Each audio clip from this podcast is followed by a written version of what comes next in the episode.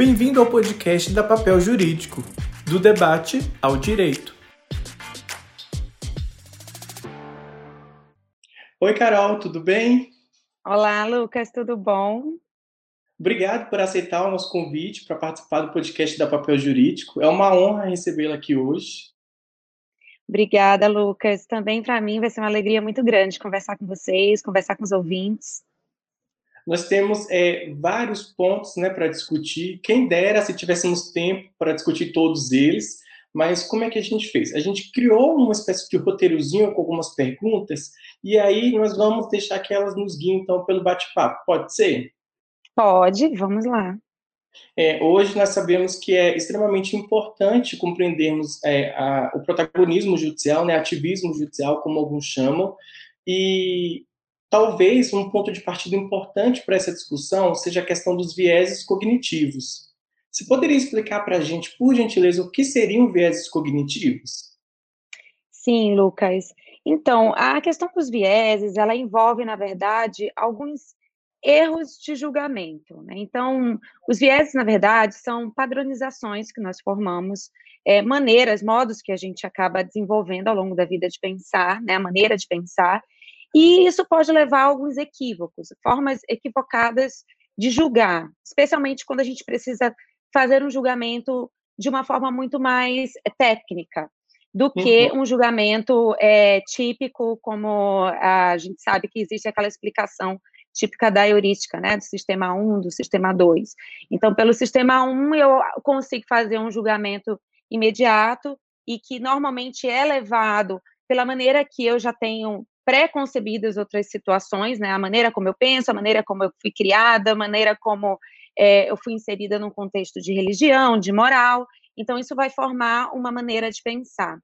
E, por vezes, esses vieses também podem acabar influenciando na decisão judicial, na maneira né, como que o uhum. juiz vai decidir e como que isso vai poder ser é, definido em termos de construção, digamos assim, de uma decisão jurídica, né? Isso, por muitas vezes, a gente, aqui no Brasil, a gente tende, não somente aqui no Brasil, mas um, um, até um certo tempo, esse era um assunto que não era muito discutido, né? A questão da psicologia, de como que o juiz decide, de como a hermenêutica funciona é, no aspecto não somente psicológico, não, não somente da interpretação da lei, mas sim do psicológico. Então, isso passou a ser, felizmente, né, debatido é, em muitas, é, por muitos autores e em muitas correntes aqui dentro do Brasil também, porque ficou bem evidenciado de que nós temos, sim, a formação de decisões jurídicas que têm esses vieses né, cognitivos, que podem trazer esses vieses e que podem levar, então, portanto, a erros de julgamento, essas padronizações equivocadas, né, e até mesmo ao solipsismo judicial. Uhum, exatamente. É, realmente é uma questão nova. Há alguns anos atrás, né, a gente não tinha se atentado e aí meio que causou uma reviravolta de como a gente vê a decisão judicial hoje em dia, porque a gente passou a entender que não mais alguns critérios que antes eram importantes, não apenas eles, né, mas também esses outros. É, nós estamos vendo é, diversas decisões judiciais serem analisadas e taxadas por algumas pessoas como políticas. Hoje no Brasil isso é muito comum. É, essas, é, essas, esses pensamentos, né, esses critérios que as pessoas utilizam para taxar essas decisões como políticas, elas se referem muitas vezes aos prováveis fundamentos utilizados pelos julgadores. É, nós podemos perceber é, recentemente uma decisão muito questionada pela mídia, pelo público no geral, pelos juristas, de uma juíza que condenou o Twitter, condenou, determinou né, que o Twitter revelasse a identidade é, dos criadores de uma conta que pregava o fim da disseminação de fake news e publicidade relacionada a isso, e é, não havia até então nenhum ato ilícito imputável a esse grupo, a essa conta. E muitos então questionaram as razões pelas quais a juíza determinou, então, a exibição dos nomes dos criadores, dos seus dados pessoais, etc. Nós podemos estabelecer uma ponte entre essa questão dos vieses cognitivos, né, as deturpações em decisões judiciais, a partir de critérios subjetivos, com situações como essa, por exemplo, dessa juíza que condenou o Twitter a exibir esses dados, e puxando né, o gatilho, haveria de fato, então, um protagonismo judicial no Brasil? Sim, Lucas, é, realmente tem aí uma série de aspectos para a gente poder chegar a, a, responder essa pergunta de uma forma é, suficiente, né, digamos assim. Uhum. A primeira coisa que a gente tem que observar quando a gente fala de protagonismo judicial e, e da relação desse protagonismo judicial com a política é, é justamente a, a maneira como a gente lida com o sistema jurídico. Então, aqui no Brasil, a gente, a gente foi ensinado durante muito tempo, isso é, isso é importante colocar, né, que a gente está falando aqui de decisão jurídica e de construção de decisão jurídica dentro de um contexto é, da Constituição de 1988. Então, eu gosto sempre de, quando eu falo desse assunto, estabelecer esse cenário. Então, portanto, nós temos a Constituição de 88 como se fosse o nosso pano de fundo em que essas decisões precisam ser construídas. E é óbvio, por óbvio, né? A gente sabe que a nossa Constituição ela dividiu e atribuiu é, ao Poder Judiciário essa capacidade de julgar. Uhum. Nós sabemos disso, é uma competência, não é um poder, isso eu sempre falo também, não é um poder de força, um poder de autoridade, mas um poder que deve ser ligado à ideia de possibilidade. O que significa que, quando a gente está falando de construção de decisão, de decisão jurídica, o Poder Judiciário só faz isso porque constitucionalmente isso foi previsto, né, dentro do texto constitucional e dentro de toda uma ideia de poder constituinte. Então, se a gente sabe desse contexto, de como que é que funciona, né, o poder judiciário, a gente consegue então entender aí mais ou menos quando a gente fala de protagonismo judicial, se a gente está falando de uma coisa que é possível ou não, né? Uhum. Então, dentro da ideia do protagonismo, nós, tem, nós temos aí duas situações. A primeira é a judicialização da política, e a segunda é o próprio ativismo judicial. E que há cerca de 10 anos, que foi justamente o período que, quando eu acabei estudando, fazendo meu mestrado, é, isso ainda não era visto. Eu acho interessante porque isso ainda não era visto como ativismo judicial. Né? Durante o meu mestrado, a gente estudava isso como neoconstitucionalismo e como uma coisa positiva, porque, afinal de contas, o Poder Judiciário estava concretizando direitos. Uhum. Né? Então, por meio da concretização dos direitos, o Poder Judiciário poderia ali trazer aquilo que a Constituição de 88 trouxe, porém o Poder Legislativo e Executivo não estavam sendo encarregados o suficiente de concretizar. O problema é que depois de 10 anos a gente consegue ver mais ou menos esse período, né, que, que desenvolveu aí o, o que a gente tem essa doutrina do chamado neoconstitucionalismo entre aspas, porque aqui no Brasil a gente não tem nada de neo, a gente tem um constitucionalismo de 1988. Então, essa doutrina, quando veio para cá, ela foi muito bem aceita em função dessa concretização de direitos. E aí o que, que acontece? A gente pega um juiz que foi ensinado a atuar dentro do positivismo jurídico, em que ele, foi dito a ele, que ele poderia interpretar a norma. E no uhum. momento que ele interpretasse a norma, ele poderia fazer isso de acordo com o que ele pensava a respeito do direito, e não com o que o sistema jurídico pensava, então aí ele tem, ele começa a achar que por meio do neoconstitucionalismo ele também pode trazer todos os conceitos morais e políticos dele também. Uhum. Então, é muito complicado você agora é, trazer para esses juízes a questão dos limites, que são os limites constitucionais. O papel republicano que esse juiz representa e o que, que ele pode decidir na realidade é aquilo que foi decidido democraticamente. Você entende? Então, no caso, por exemplo, dessa juíza, né, eu não tenho como fazer uma análise aqui técnica da decisão dela, para saber qual exatamente foi o critério que ela se utilizou, é, se foi mesmo um critério político, se foi um critério moral, porque em termos de argumentação jurídica você consegue construir uma decisão correta. Sim. O problema é que no Brasil a gente ainda não tem um sistema é, sólido o suficiente para que esses juízes consigam é, se limitar e dizer eu não posso decidir dessa forma, não porque a lei diz que eu não posso, mas também porque outros, é, outras decisões jurídicas, por exemplo, não, não seriam feitas dessa maneira. Então, eu tenho que ir aqui me conter e não posso decidir dessa maneira, porque isso não faz parte da minha esfera, né? Da minha, da minha responsabilidade. Então, quando a gente faz uma análise especialmente sistêmica disso, em que a gente sabe que o sistema político ali está interferindo um pouco no sistema jurídico, a gente tem que identificar, bom, eu como juiz, eu como magistrado, qual é o papel que eu tenho que desempenhar quando eu tenho uma interferência moral, uma interferência política no direito? Como é que eu vou decidir sem que essa interferência moral ou política ela não seja individualizada ou não seja de um determinado grupo. E hum. como é que eu vou observar isso? Como que isso pode ser feito de uma maneira democrática? Você entendeu? Então, hum. é muito, tem muito a ver, de fato, com os vieses cognitivos, porque você acaba dando essa liberdade, é, não que a gente tenha dado essa liberdade, mas eu penso que ela foi construída naquela transição, né, do positivismo jurídico, que a gente estava vindo de uma tradição positivista, e uhum. tentando uhum. entrar no pós-positivismo, talvez a gente tenha aí, talvez não, com bastante certeza, a gente tenha aí recebido algumas teorias é, importadas, né, de uma forma equivocada, né, a teoria, a própria teoria do Dworkin, ela é deturpada, a maneira como ele, ele entrega, né, essa relação do direito com a política muitas vezes uh, os próprios intérpretes eles não sabem realmente como realizar essa interpretação. É, é, nós sabemos também, você falou aí a questão da história institucional, né, de como essa construção histórica trouxe esse, essa postura, esse paradigma que hoje nós tentamos combater, ou pelo menos entender um pouco a respeito, eu acho que um dos maiores desafios que nós temos hoje é exatamente tentar nos livrar desse caráter solipsista das decisões judiciais, dando então uma abertura para uma decisão efetivamente democrática. É, é fato, né, ou ao menos nós sabemos que os viés cognitivos, eles não são apenas políticos, embora esse seja o nosso forte aqui na discussão, mas eles podem ser religiosos, morais, sociais, etc.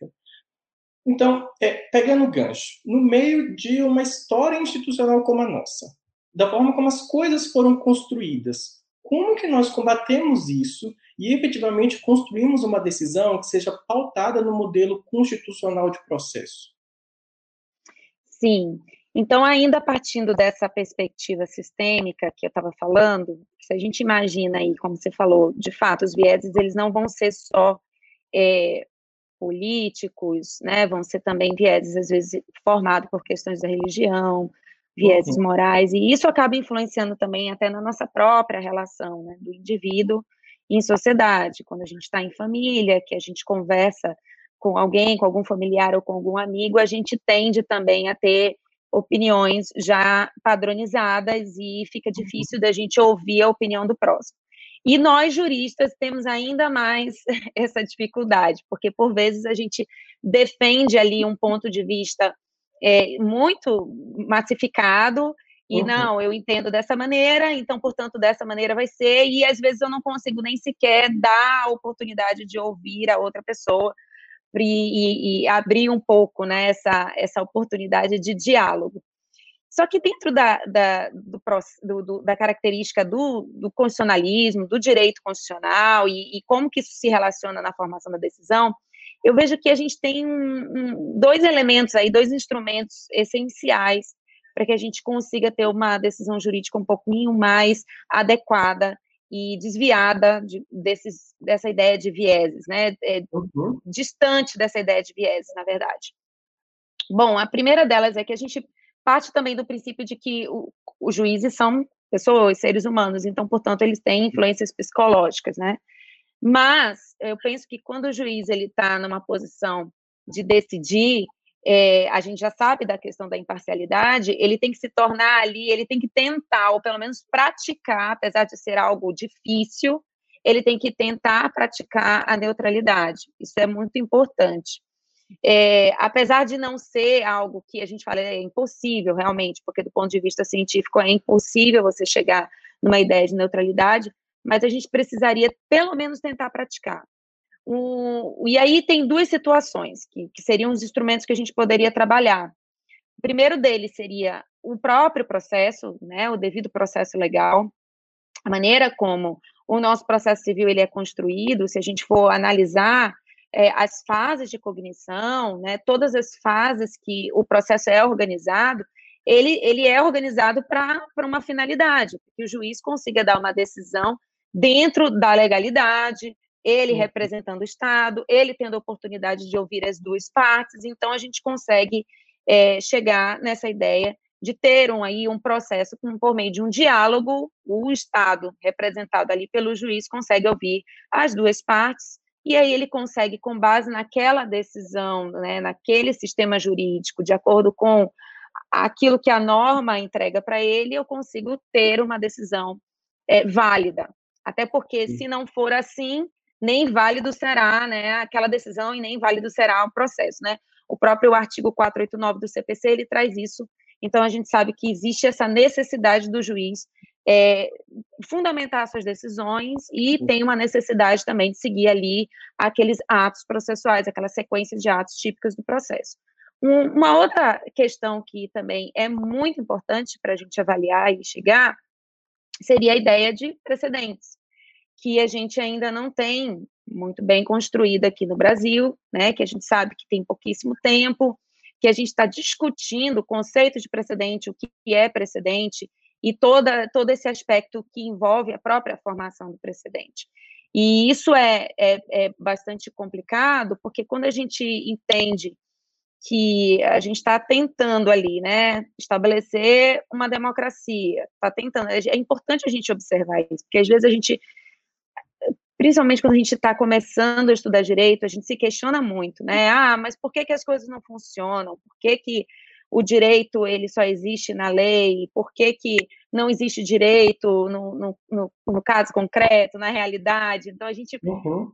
tem que considerar o fato de que a nossa Constituição é uma Constituição muito nova, é uma Constituição recente, a nossa democracia está em formação, nossas instituições estão em formação, então é importante a gente levar isso em consideração. Então, quando a gente fala de precedentes, a gente tem que falar de novo, estamos em formação dessa ideia do que é um precedente é, desde a emenda constitucional 45, a gente tem aí decisões, né, súmulas, as súmulas vinculantes, por exemplo, indicam aí a possibilidade do Poder Judiciário é, dar um, uma ideia de formação do, de fonte jurídica que não seja apenas só a lei. Uhum. A gente uhum. também tem as ações de controle de constitucionalidade, que também, as decisões erga omnes também podem indicar alguma coisa. Então, a gente já sabe ali que tem ali um indício no passado, mas não necessariamente isso faz parte do nosso dia a dia, né? A gente, como advogado, a gente tende a ser ensinado na faculdade que peticionar, é, antes de tudo, eu tenho que fundamentar na lei. Eu não sou ensinada a estudar precedentes, eu não sou ensinado a identificar os precedentes judiciais. Então, tudo isso tem uma, uma consequência, digamos assim, nessa nessa maneira confusa que a gente tem tratado, né, a formação da decisão e como que o processo é formado e como que as decisões derivadas dos processos são construídas. É, é interessante você mencionar a questão dos precedentes, porque dado a repercussão que eles podem gerar no ordenamento jurídico como um todo, né, em termos de decisão judicial, essa questão dos viés cognitivos e de uma possível politização do judiciário torna ainda mais, é, acho que difícil o tema, ainda mais delicado o tema. É, Exato. Você, você acha que essa questão dos viés cognitivos pode influenciar tanto na formação como na dinâmica de aplicação desses precedentes? Sem dúvida, Lucas, eu acredito que sim, se a gente tiver uma ideia equivocada do que é o precedente. Então, uhum. primeiro a gente precisa saber identificar o que seria um precedente judicial, o que, que realmente forma um precedente. Né? A gente não, a gente e outra coisa que também a gente precisa ter muito cuidado é com relação à, à própria, ao próprio destaque daquilo que vai ser considerado precedente, porque às vezes até uhum. mesmo a pessoa que faz esse destaque, é, a gente como é, operador do direito, aquela pessoa que trabalha com direito, às vezes ela não vai saber identificar se é o precedente ou se o precedente está realmente nos fundamentos e nas razões da decisão. Uhum. Né? Então, a gente precisa saber identificar, primeiro, saber identificar o que é o precedente, e, e, saber também que na formação do precedente, essa decisão ela não pode ser individualizada, porque senão eu estaria aí falando de uma pessoa estabelecendo o que é direito, que vai completamente é, contra a ideia de democracia. Né? Então, se a gente tem um poder legislativo que é eleito para formar leis, supostamente representando a maioria da população, então significa que ah, essas leis elas são democráticas porque atenderam critérios de validade.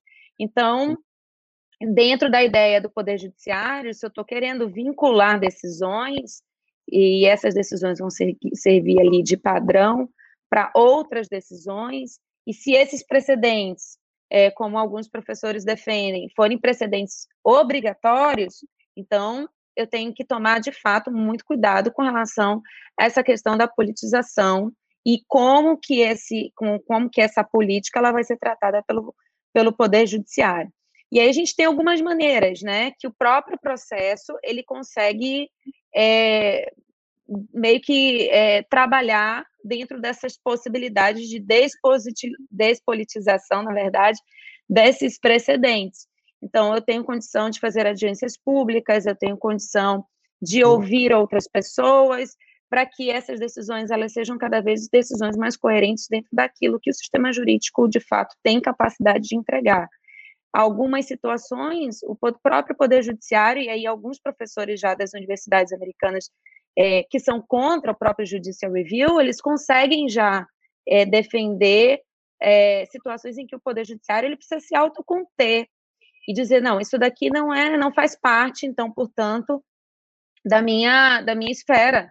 É, se, o, se o próprio sistema jurídico não me dá a solução, não é porque eu sou obrigada a decidir que eu tenho que decidir questões morais, desacordos morais, é, desacordos políticos, isso, uhum. isso faz parte né, do poder, é, do próprio poder legislativo. Isso também tem muito a ver com a questão da politização, né, como a gente já falou antes, uhum. da politização do judiciário, da judicialização da política.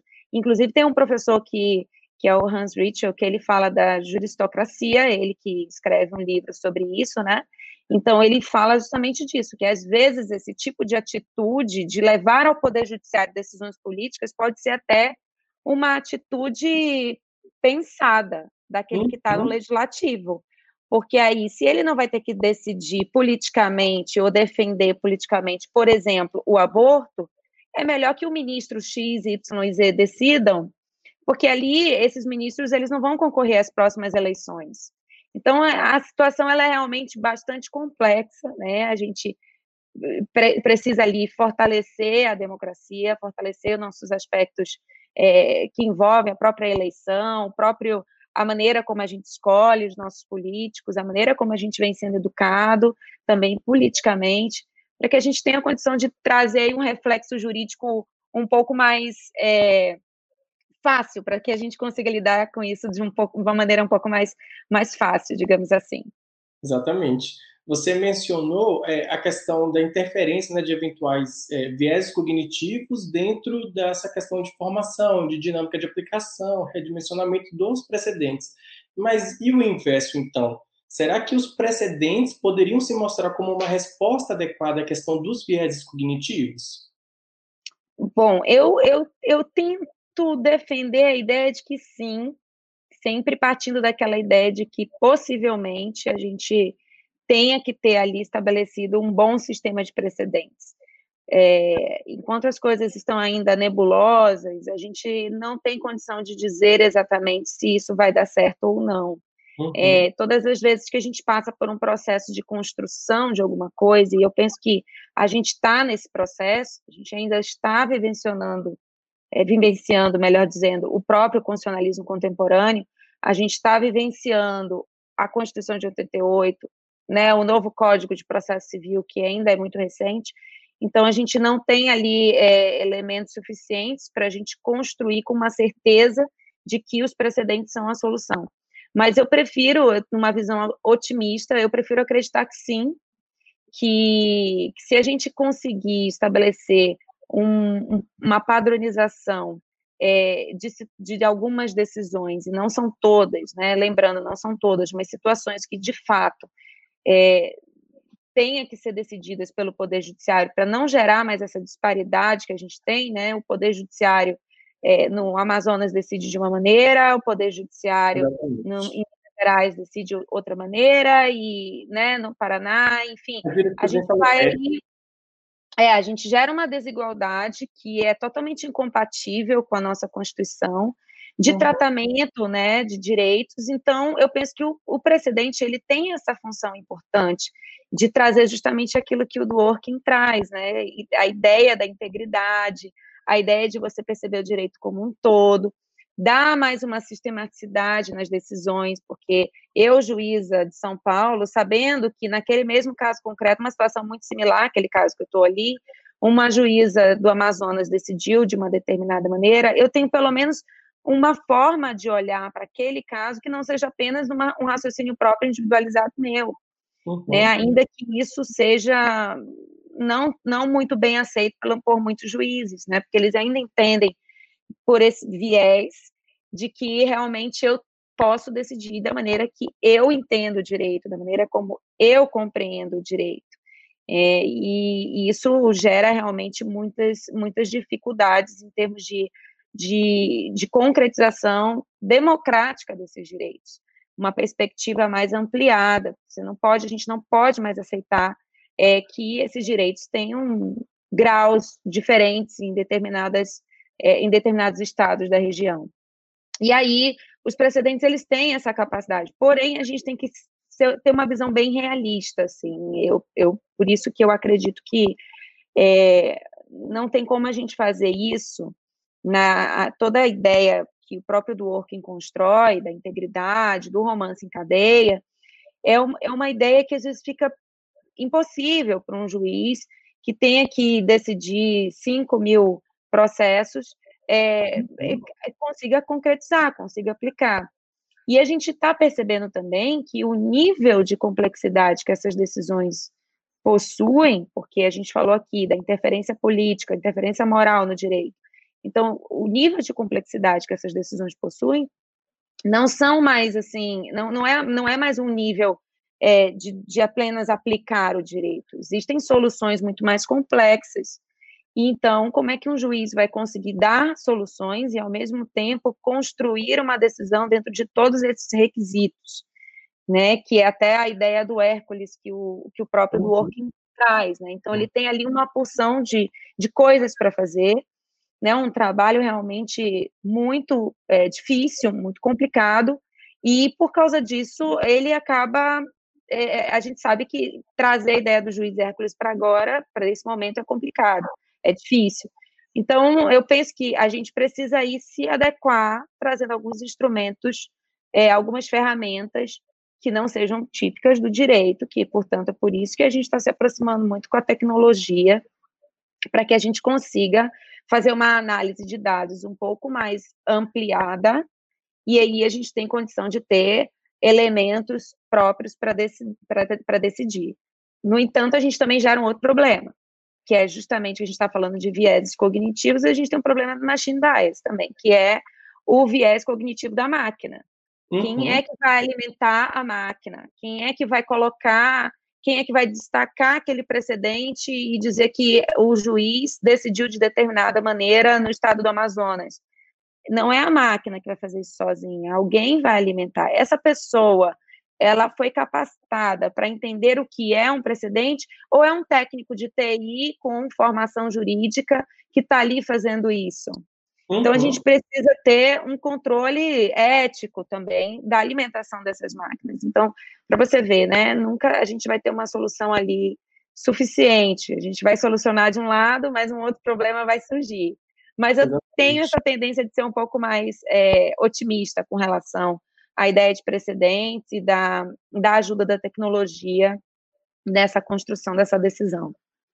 É, eu vejo como um, um claro caminhar. Né? Nós tínhamos alguns critérios para aferição de legitimidade de decisões judiciais, e aí começamos a trabalhar e adicionar outros elementos como parâmetro né, de legitimidade. Agora temos outros desafios como a tecnologia, e eu sinto que se a gente dominar a tecnologia em prol do direito, provavelmente surgirão outros desafios depois, posteriores, então, realmente, eu acho que nós teremos muitos assuntos para discutir né, posteriormente.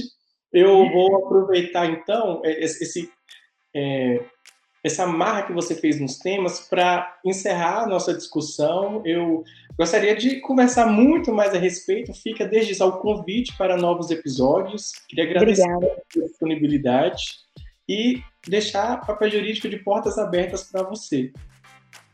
Obrigada, Lucas. Foi realmente um prazer conversar com vocês. Esse é um assunto que é, além de me encantar, é um assunto que realmente eu acredito que a sociedade, não apenas jurídica, mas a gente precisa ter condição de falar sobre isso de uma forma mais aberta, né? O cidadão, que é o nosso, é, é a pessoa que a gente presta os nossos serviços e também dentro da ideia do poder judiciário é justamente quem tem esse direito à prestação de serviços do poder judiciário. Então, ele precisa tapar também desse tipo de, de discussão, de questão. E a gente, como advogado, como é, estudante, como professor, a gente tem que tentar levar esse papel é, para cada vez mais pessoas. Então, obrigada pela oportunidade. É, assim que você quiser, a gente pode conversar novamente sobre outros assuntos. Obrigada. Obrigado, obrigado pela aula. obrigada. Até mais. Até mais, Lucas.